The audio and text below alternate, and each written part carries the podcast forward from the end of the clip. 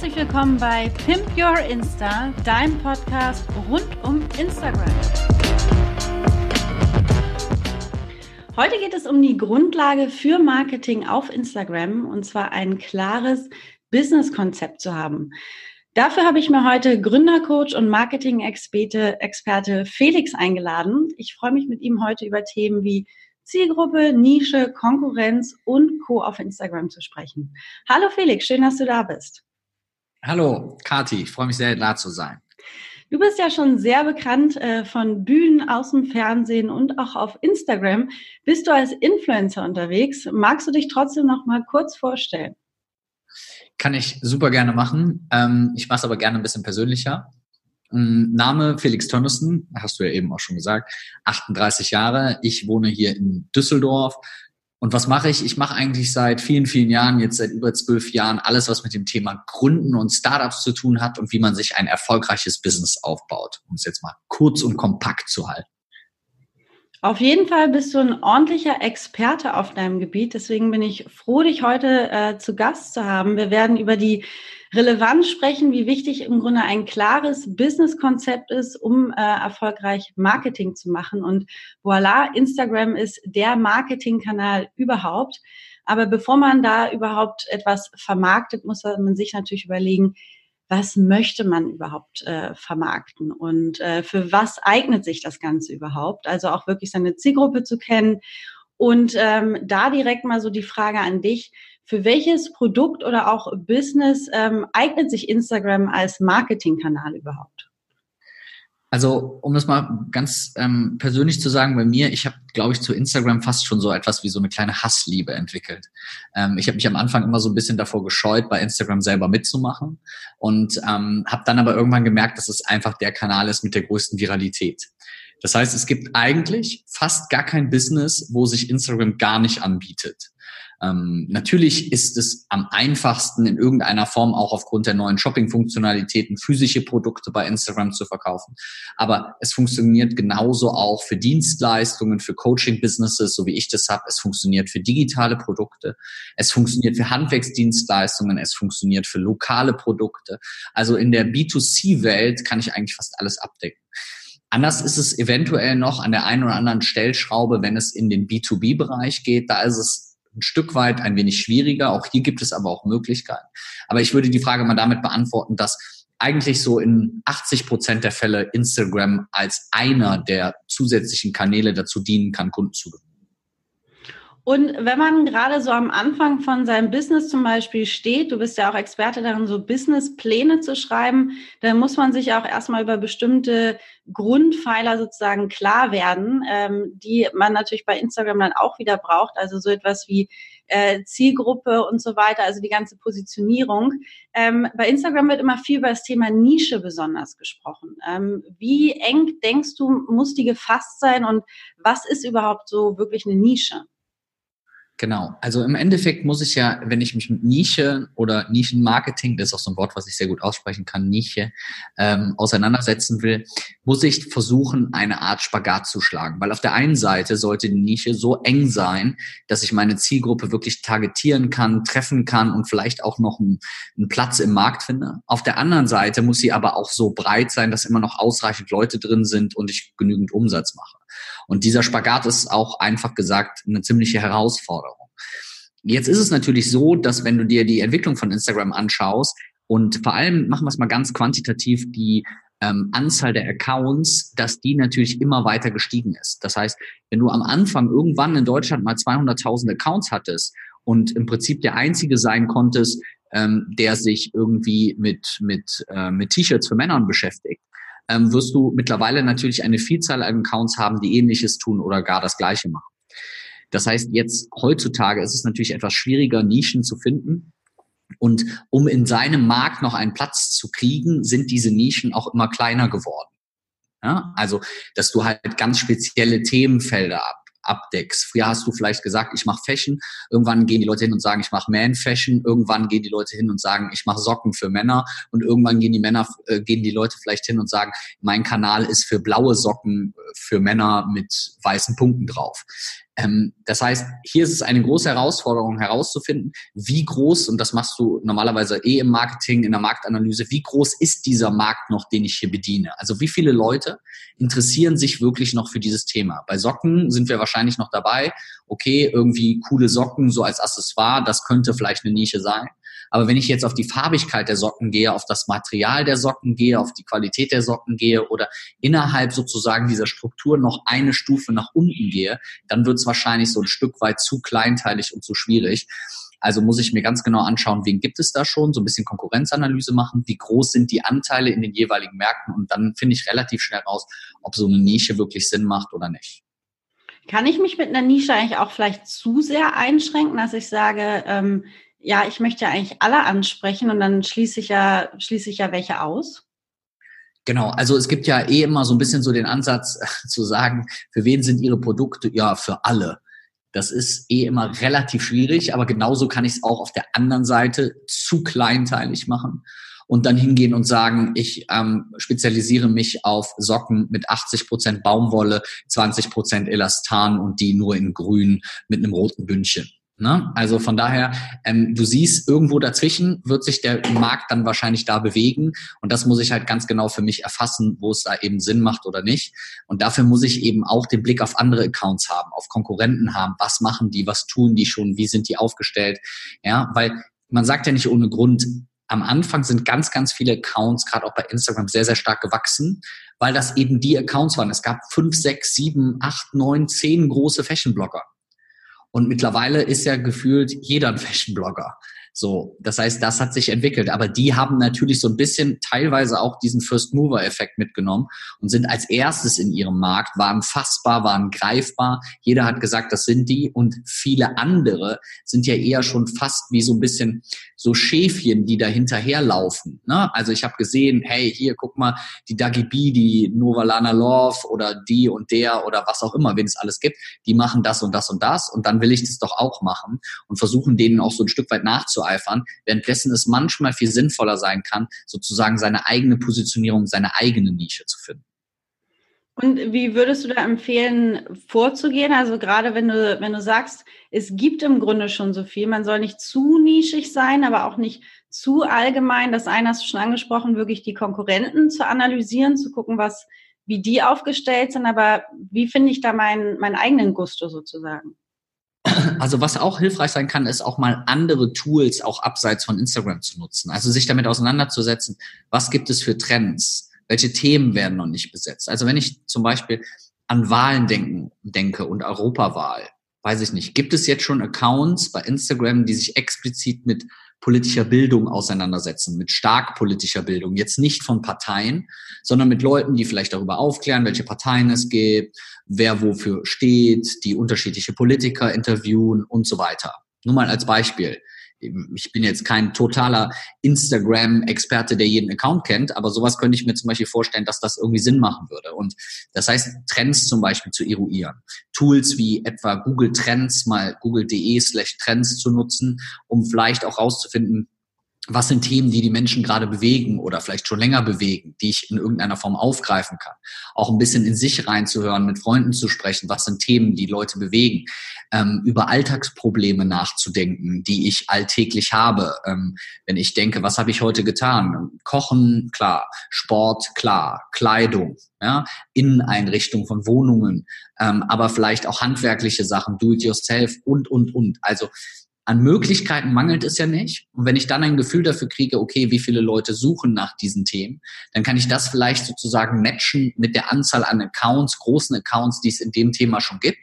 Und dann kriege ich für mich selber so eine Bewertung raus, aha, das suchen viele, das scheint ein interessantes Thema zu sein, aber da gibt es noch nicht ganz so viele. Und das könnte dann eben genau diese Nische sein, die ich besetzen könnte. Ja, ist auf jeden Fall eine, eine super Vorgehensweise. Ich glaube auch, man erfindet das Rad ja nicht immer neu, sondern das Wissen oder das, was man transportiert, ähm, das könnte man sich auch irgendwo anlesen oder sonst wo finden. Das, der USP, den man ja wirklich hat, ist man selber. Also dadurch, dass auf Instagram einfach so ein starkes Personal Branding auch ist, also wir folgen ja wirklich den Personen dahinter, ähm, wie siehst du das? Welche Rolle spielt so auch so das Mindset und überhaupt der Unternehmer ähm, beim Marketing, auch gerade jetzt auf Instagram, dass man sein Business zum Beispiel gut verstanden hat, dass man irgendwie als Unternehmer ähm, gut agiert, ähm, so ein bisschen dieses Mindset. Wie wichtig ist das? Ähm, ja, ich würde mal ganz salopp formulieren, das Wichtigste. Also das Wichtigste innerhalb einer Gründung, immer wenn ich wieder gefragt werde, okay, ähm, worauf kommt es an, was ist das Wichtigste, was könnte man machen? Der, der Gründer, die Person hinter dem Unternehmen, auch der, die Person hinter dem Instagram-Kanal, ähm, ist die wichtigste, aber nicht die wichtigste für den Kunden, sondern die wichtigste für dich selbst. Also wenn es darum geht, warum die meisten Startups Gründer scheitern, dann ist es immer oder einer der Hauptgründe sind sie selbst. Und das müssen wir uns aber auch so ein Stück weit einräumen. Du sagst halt ganz, ganz schnell, und das lerne ich immer wieder, dass andere etwas schuld sind. Du bist schuld, ist so der klassische Ausspruch. Und dabei liegt die Schuld eigentlich meistens bei dir selbst, aber das fällt uns halt manchmal etwas schwer. Also ich kann auf Instagram nicht erfolgreich sein, weil die anderen haben ja alle schon ihre Accounts. Okay, dann sage ich mal ganz hart, dann such nach Nischen. Oder ähm, ich konnte mit meinem Startup nicht erfolgreich sein, weil mir fehlte das Kapital. Oder andere sehen ja viel besser aus als ich. Wenn die Fotos machen, werden die erfolgreicher. Oder ähm, ich bin ein Mann, ich kann keine Bikini-Fotos machen, also habe ich weniger Follower. Wir finden immer für alles in irgendeiner Form eine Ausrede. Ich finde, die wichtigste Mindset-Veränderung für einen Unternehmer ist es, aufzuhören, Ausreden zu finden und stattdessen darüber nachzudenken, ähm, Lösungen zu produzieren. Das hört sich natürlich auch immer leicht an. Natürlich ist es auch einfach, das zu sagen, welche Ansätze es gibt, was man da machen könnte, was man nicht machen könnte. Aber ich finde das ganz, ganz wichtig, sich als Person ganz intensiv mit sich selber auseinanderzusetzen. Also auch bezogen auf Instagram zu überlegen, was habe ich für Stärken? Was ist das, was ich ausleben kann? Ich sag mal zwei, drei Beispiele, wenn das okay ist, Kathi, von meinem eigenen Kanal, was ich Gerne. so mache.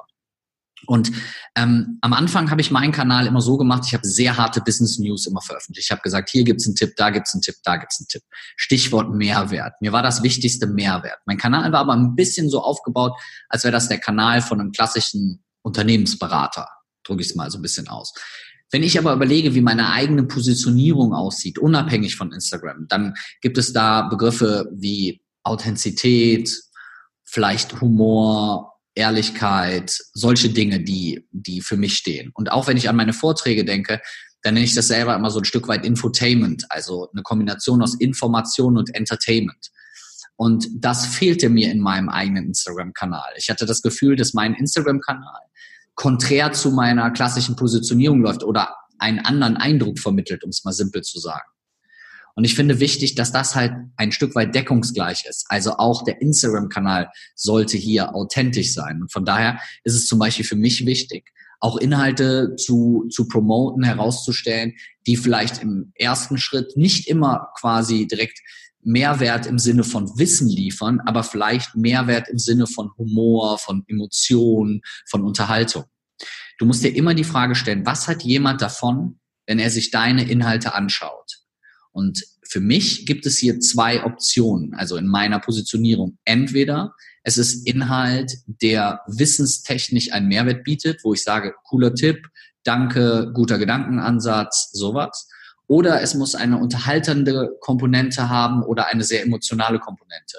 Dinge, die dazwischen laufen, die also weder emotionalisieren noch besonders hochwertigen Inhalt transportieren, sehe ich auch immer in meiner eigenen Engagement Rate, funktionieren eigentlich bei mir nicht.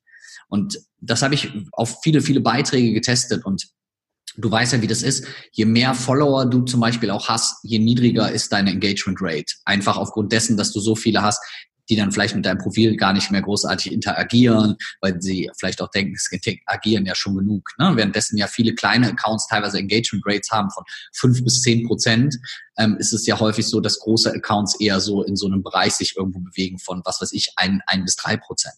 Und ich habe zuletzt bei mir die Erfahrung gemacht, dass wenn ich solche Dinge tue, die in irgendeiner Form emotionalisieren, vielleicht auch mal provozieren oder eben besonderen Inhalt herausstellen, dass dann auch meine Engagement Rate überproportional nach oben geht, dadurch, dass die Leute diese Inhalte zum Beispiel teilen und sagen, guck mal hier, wie lustig oder guck mal hier, was für ein cooler Tipp oder sonst irgendwas und sich das immer wieder auch in den Insights für seinen eigenen Account anzuschauen. Also du als Person und das Auseinandersetzen mit dir und deinem Business ist, finde ich, der aller, aller wichtigste Faktor und auch einer der wichtigsten Erfolgsfaktoren ähm, für Instagram. Ich will das in irgendeiner Form spüren können. Ein Beispiel, was ich heute Morgen gesehen habe, ist der Instagram-Account von einer Fotografin. Die postet alle möglichen Fotos und ich bin 15 Mal in das Ding hoch und runter gegangen, weil es gab, glaube ich, 900 Beiträge. Aber ich habe kein einziges Foto von ihr gesehen. Ich wusste gar nicht, wer sie ist. Ich hatte keine Ahnung, wer diese Person jetzt selber ist. Das heißt, selbst wenn mir die Fotos gefallen, will ich ja wissen, okay, wer ist das, diese Person? Und das kleine Mini-Profilbild von Instagram, das bringt mir ja nicht viel. Also auch hier spielt ja die Person hinter dem Unternehmen eine, zumindest jetzt in meinem Fall, eine, eine große, eine große Rolle. Und es ist ja auch nicht ohne Grund so, dass es im Marketing so ist, dass der meist gesuchte Begriff und das, wo es die meisten Vorträge im Moment zu gibt, ähm, das Thema Personal Branding ist, also sich selber als Person in den Vordergrund zu stellen. Absolut. Ich glaube auch, dass beim Personal Branding oft die Herausforderung ist, dass man einfach selbst als Unternehmer oder Unternehmerin zusätzlich noch überzeugen muss. Also nicht nur das Produkt oder die Dienstleistung, die man anbietet, sondern als Person selber. Und ähm, Social Media, deswegen ja auch soziale Plattformen, ähm, du hast es vorhin schon angesprochen, Beiträge, die, die von einem selber geteilt werden über Shoutouts, ist einfach auch die beste Möglichkeit, um zu wachsen, weil man direkt einfach so einen Vertrauensvorschuss bekommt ähm, und besonders klar, witzige Posts oder besonders hilfreiche auf der anderen Seite funktionieren da wahnsinnig gut. Ja. Wenn ich mir so die ähm, so morgens aufwache, bei Instagram reingucke, dann sehe ich natürlich nicht nur ähm, was oder plane ich meine eigenen Geschichten, sondern ich sehe natürlich auch, was andere machen, also den, den Konkurrenten selber auch folgen, um den Markt weiter zu beobachten. Ähm, das gibt mir manchmal ein gutes und manchmal ein schlechtes Gefühl. Manchmal fühle ich mich motiviert, ähm, weil ich mir denke, ach super, ähm, ich bin auf eine Themenidee gekommen, die gerade noch kein anderer hat. Oder auf der anderen Seite vielleicht irgendwie jemand hat schon ein Thema aufgegriffen, was ich auch gerade geplant hatte. Wie gehe ich so mit dem Thema Mitbewerber und Konkurrenten eigentlich so am besten um? Ähm, also ich sage immer ganz simpel formuliert, für mich gibt es den Ausdruck Konkurrenz gar nicht. Auch das ist so eine Mindset-Sache, die ich für mich vor einiger Zeit beschlossen habe. Vor einiger Zeit heißt in dem Falle vor zwei Wochen. Ähm, ist wirklich so. Ich habe mir da sehr viele Gedanken zugemacht. Aber was ist Konkurrenz? Also wirklich, wenn man es jetzt mal macht, dann würde man das wahrscheinlich so BWL-mäßig irgendwo definieren. Marktteilnehmer, die in der ähnlichen Branche bei ähnlicher Zielgruppe ebenfalls versuchen, Umsatz zu machen oder dafür sorgen, dass ich eventuell weniger Umsatz mache. Ähm, ich glaube, wenn man es für sich selber hinbekommt, den einen oder anderen nicht als Konkurrenz, sondern entweder als Kooperationspartner oder als Benchmark, als Vorbild oder auch als Informationslieferant zu nutzen, dann ist das doch prima. Weil wie wäre die Welt? Es gäbe keine Konkurrenz in deinem Markt und auf einmal kommen neue Mitbewerber, die ganz andere Sachen machen, von denen du vielleicht noch nie gesehen oder gehört hast. Und so hast du die Möglichkeit, du kannst ja immer einen Blick auf die Konkurrenz werfen, also auf die anderen, die da agieren. Was machen die? Was tun die? Wie oft posten die? Welche Inhalte veröffentlichen die? Was kann ich davon lernen? Was kann ich davon mitnehmen? Ja, was lernen andere von mir? Wie oft hatte ich das bei mir, dass mir Leute geschrieben haben, hey Felix, wie machst du das in deinen Videos, dass unten drunter immer der Text von dem Video läuft? Wie oft haben mich Leute gefragt, wie ich meine Vorschaubilder mache? Hätte ich ja jedem von denen schreiben können, Edge Badge, äh, guck mal selber, wie das funktioniert. Mir ist es egal. Aber das ist wie ich halt der falsche Ansatz. Und genauso werfe ich ja auch einen Blick auf die Seiten von Leuten, die vielleicht viel oder größere Sachen machen oder erfolgreicher sind. Aber natürlich ist es so, wie du eben gesagt hast, wir sind natürlich auch ähm, psychologisch so ein bisschen verankert darin, dass jeder Mensch ein Stück weit mh, hm, fast schon ein bisschen Neid in sich trägt. Also klar habe ich das auch, dass ich mir andere Profile angucke und denke, boah, mein Gott, ich habe Follower. Und der hat 126.000 Follower. Das sind fünfmal so viele Follower, wie ich die habe. Wie hat er das nur gemacht? Aber genau diese Frage, wenn du die ehrlich durchgehst und dir überlegst, okay, was hat er getan, damit er so viele hat? Was kann ich davon lernen? Was kann ich davon mitnehmen? Das sind ja Fragestellungen, die dich auch nach vorne bringen. Und ich muss versuchen, diese persönliche Komponente des, naja, ich gucke zu jemandem auf und das macht mich traurig, ein wenig zu vernachlässigen. Dazu kommt ja auch nochmal, wir sind immer so ein bisschen dazu geneigt, nur den Blick nach oben zu werfen. Hier gebe ich dir mal gerne ein eigenes Beispiel. Ich habe zum Beispiel ganz häufig ähm, sehe ich andere Speaker oder super erfolgreiche Unternehmer oder Leute, die bei Instagram keine Ahnung wie viele Millionen Follower haben. Und dann stelle ich mir immer selber die Frage, boah, die sind alle so krass erfolgreich und der kleine Felix mit seinem kleinen Mini-Business und keine Ahnung was, wie kriegen die das denn alle so hin? Dann bin ich wieder auf irgendwelchen Veranstaltungen, hatte ich jetzt erst Donnerstag, Freitag, wo 100 Leute zu mir kommen und Fotos mit mir machen. Wo ich immer denke, wieso macht ihr Fotos mit mir? Also, warum macht ihr das? Weil genauso wie ich vielleicht Leute habe, zu denen ich aufblicke, haben andere Leute oder bin ich für andere Leute jemand, zu dem die aufblicken. Aber das vergisst man manchmal, weil man richtet den Blick so nach vorne beziehungsweise nach oben und dadurch verschwimmt das andere. Und manchmal finde ich, ist es auch ganz schön, mal selber einfach zu sagen, wie ich das jetzt machen würde, zu sagen, hey, cool, ich habe schon 26.000 Menschen, also das ist ein halbes Fußballstadion voll, mir und meinen Inhalten in irgendeiner Form folgen. Und für jemanden, der zum Beispiel, was weiß ich, 500 hat, ist schon jemand, der 1000 hat, boah, der hat 1000 Follower, ein ganz, ganz großer Antrieb. Wichtig ist das, das als Benchmark zu nehmen, das als Vorbild zu nehmen, das als Anregung oder als Motivation zu nehmen, aber das nicht unter diesem Faktor Neid oder Missgunst oder auch ja schon fast persönliche Depression zu betrachten, um nur zu denken, oh Gott, ich komme gar nicht voran und die anderen haben alle so viel und so weiter. Da finde ich diesen Blick nach links ich mal in diesem Bild bleiben, manchmal sehr hilfreich, einfach zu sagen, hey, guck mal, da sind ganz viele, die, die mir vielleicht gerade nacheifern und genauso eifere ich Leuten nach. Selbst die, denen ich nacheifere, eifern ja auch wieder irgendwelchen nach. Also ich war letztens auf so einer Influencer-Tagung, dann saßen in so einem Panel, saßen fünf so Influencerinnen und die hatten alle zwischen 500.000 und 5 Millionen. Und die mit der fünf, mit den 500.000 hat nachher mit der, mit den 5 Millionen ganz viele Fotos gemacht, hat die gefragt, wie die es geschafft hat und dass sie so groß sind. Und ich dachte die ganze Zeit, krass, 500.000 Follower. Und so hat sie dann wiederum ihr eigenes Vorbild. Und so wird das immer so sein. Die mit 5 Millionen hat vielleicht wieder andere Vorbilder aus den Staaten und die haben vielleicht andere Vorbilder und so weiter. Das wird immer so sein. Und diese, dieser, das ist nie zu Ende. Das ist nie zu Ende. Und deswegen muss man diesen, ich nenne das jetzt mal fast, diesen kleinen Wettkampf auch mit so einem gewissen Spaßfaktor eben betrachten, weil es ist eh nie zu Ende. Und es wird immer noch genug geben, die kleiner sind, weniger erfolgreich sind als ich. Genauso wird es genauso viel geben, die erfolgreicher sind. Ja, da muss ich ja zustimmen, hast du absolut recht. Ich glaube, es ist auch gesund, ähm, da beide Perspektiven irgendwo zu berücksichtigen. Und ähm, klar, das eine ist so zu sehen, ähm, zu sich oder sich selber zu sagen, ich sehe die jetzt nicht als Konkurrenten, ich muss aber auch von, von Herzen einfach ganz ehrlich sagen, es ist in Ordnung, mal neidisch zu sein oder es ist auch ein ganz normales Gefühl, ähm, wenn jemand anderes irgendwie eine Idee früher rausbringt, dass man sich darüber ärgert. Da hilft es mir ehrlich gesagt immer, dass ich mir denke, dass das passiert anderen auch. Ja. Also die schauen natürlich zu anderen auf, aber vielleicht passieren da genau die eigenen Missgeschicke, ne, die, die bei einem selber passieren. Wir hatten ganz am Anfang nochmal über das Thema so ein bisschen Angebot gesprochen. Du hattest schon gesagt, eigentlich eignet sich Instagram so im Grunde für alles.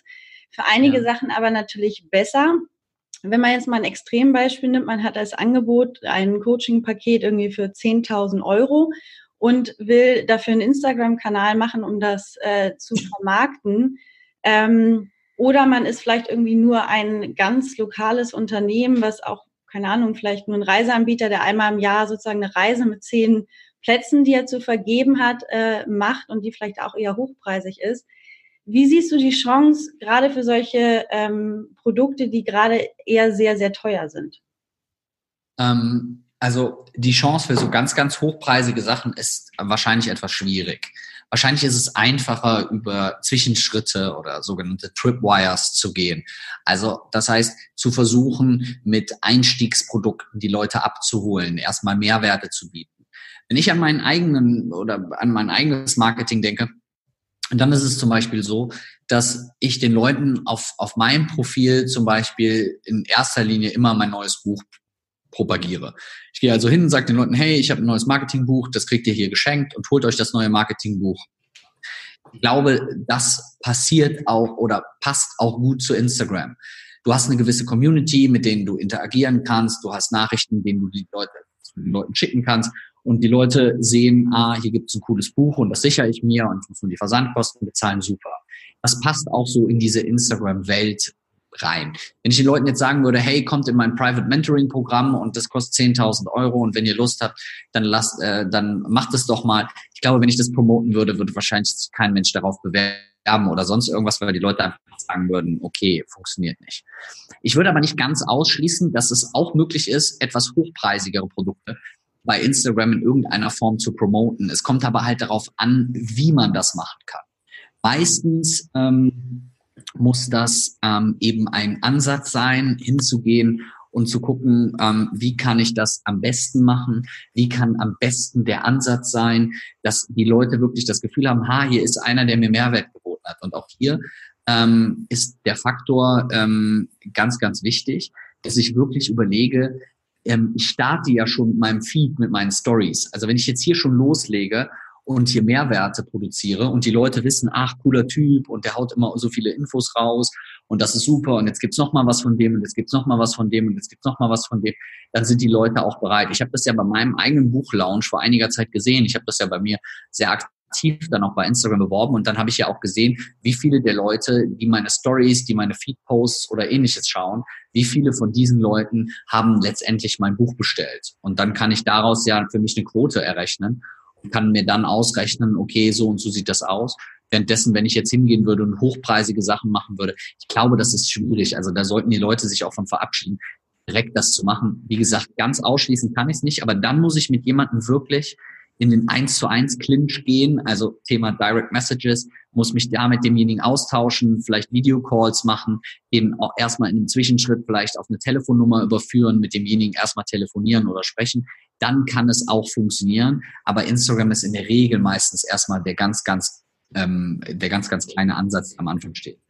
Ja, wie du richtig gesagt, Einstiegsprodukt fand ich ganz gut. Also sich zu überlegen, was könnte der Snack sein, wofür man dann Instagram sozusagen für das Einführungsprodukt nutzt. Also finde ich nochmal einen guten, guten Mindshift.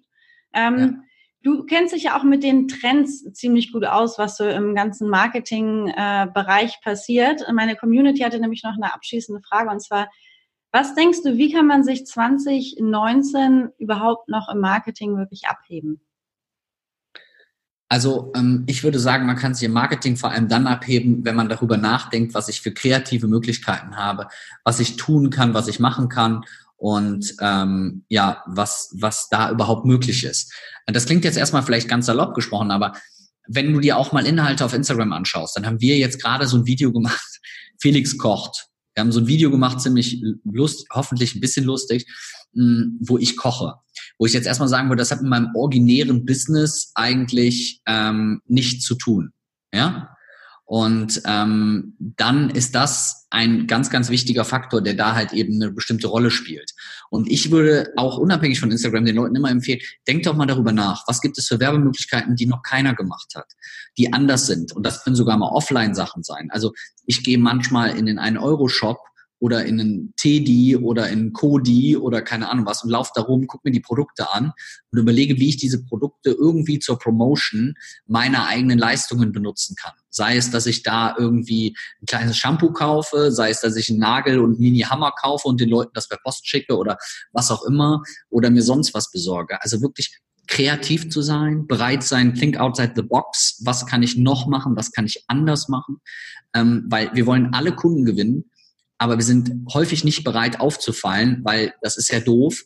Aber wenn ich nicht auffalle, wenn ich nicht ein bisschen polarisiere, wenn ich vielleicht auch mal nicht ein bisschen provoziere, wird es eben schwer sein, unter dieser ganzen Masse an potenziellen Dienstleistern oder Influencern oder Instagram-Account-Inhabern aufzufallen. Also von daher ist da mein Ratschlag, wirklich mal bereit sein, kreativ zu sein, auffällige Werbung zu machen, andere Aktionen zu machen, sich coole Startups wie Einhorn oder True Fruits mal anschauen, mal gucken, was die für Werbung gemacht haben. Da kriegt man viel, viel Inspiration. Ja, vielen, vielen lieben Dank dir für den ganzen Input. Also ich glaube, bei den Trends äh, ist noch mal einiges dabei gewesen. Ich werde mich da auch noch mal ein bisschen informieren, wo die Reise hingeht. Ich schaue auch immer viel ins Ausland. Manchmal habe ich das Gefühl, die sind im Ausland irgendwie schon mal so ein Tickchen weiter ähm, oder haben auch noch mal andere Ideen als immer nur auf deutschen Accounts. Äh, wenn die, da ist es dann doch manchmal auch ein Einheitsbrei. Wenn einer damit anfängt, dann zieht sich das auch schnell wie so ein Trend durch eine Branche durch. Kennst du wahrscheinlich auch aus dem Speaker-Bereich. Total, total. Felix, wie kann man mehr über dich erfahren? Ähm, wie ist dein Instagram-Account? Wo kann man dir so folgen? Genau, also mein Instagram-Account heißt logischerweise genauso wie ich. also Felix Tönnissen, ähm, zusammengeschrieben mit T-H-O-E. Ähm, ansonsten kann ich für jeden, der sich mit dem Thema Marketing und ähm, Kundengewinnung und Social Media etc. auseinandersetzt, ähm, mein Buch empfehlen, was wir aktuell verschenken. Das sind 420 Seiten zum Thema Marketing und Kundengewinnung. Das findet man einfach, wenn man auf felixtönnissen.de slash Buch geht. Da könnt ihr euch das Buch bestellen, kommt ihr geschenkt, ihr zahlt nur die Versandkosten. Das ist wirklich ein dicker, dicker Wälzer mit sehr, sehr vielen Tipps. Ähm, das sind so die zwei Sachen, die ich jetzt gerade jemandem empfehlen würde. Ansonsten, wie gesagt, gerne bei uns in den Blog gucken. Auf der Webseite haben wir super viele Tipps für Gründer, Startups und junge Unternehmer. Also da gibt's glaube ich, ein paar Anlaufstellen. Sehr schön. Ja, auf jeden Fall mal deinen ganzen Instagram-Feed äh, anschauen. Du hast auch unglaublich viele hilfreiche Videos mit Tools und Tipps. Ich bin da auch schon mal durchgestöbert. Erstmal ganz lieben Dank, dass du dir heute die Zeit genommen hast und wir hören uns wieder nächste Woche auf jeden Fall und ich freue mich, wenn du wieder dabei bist.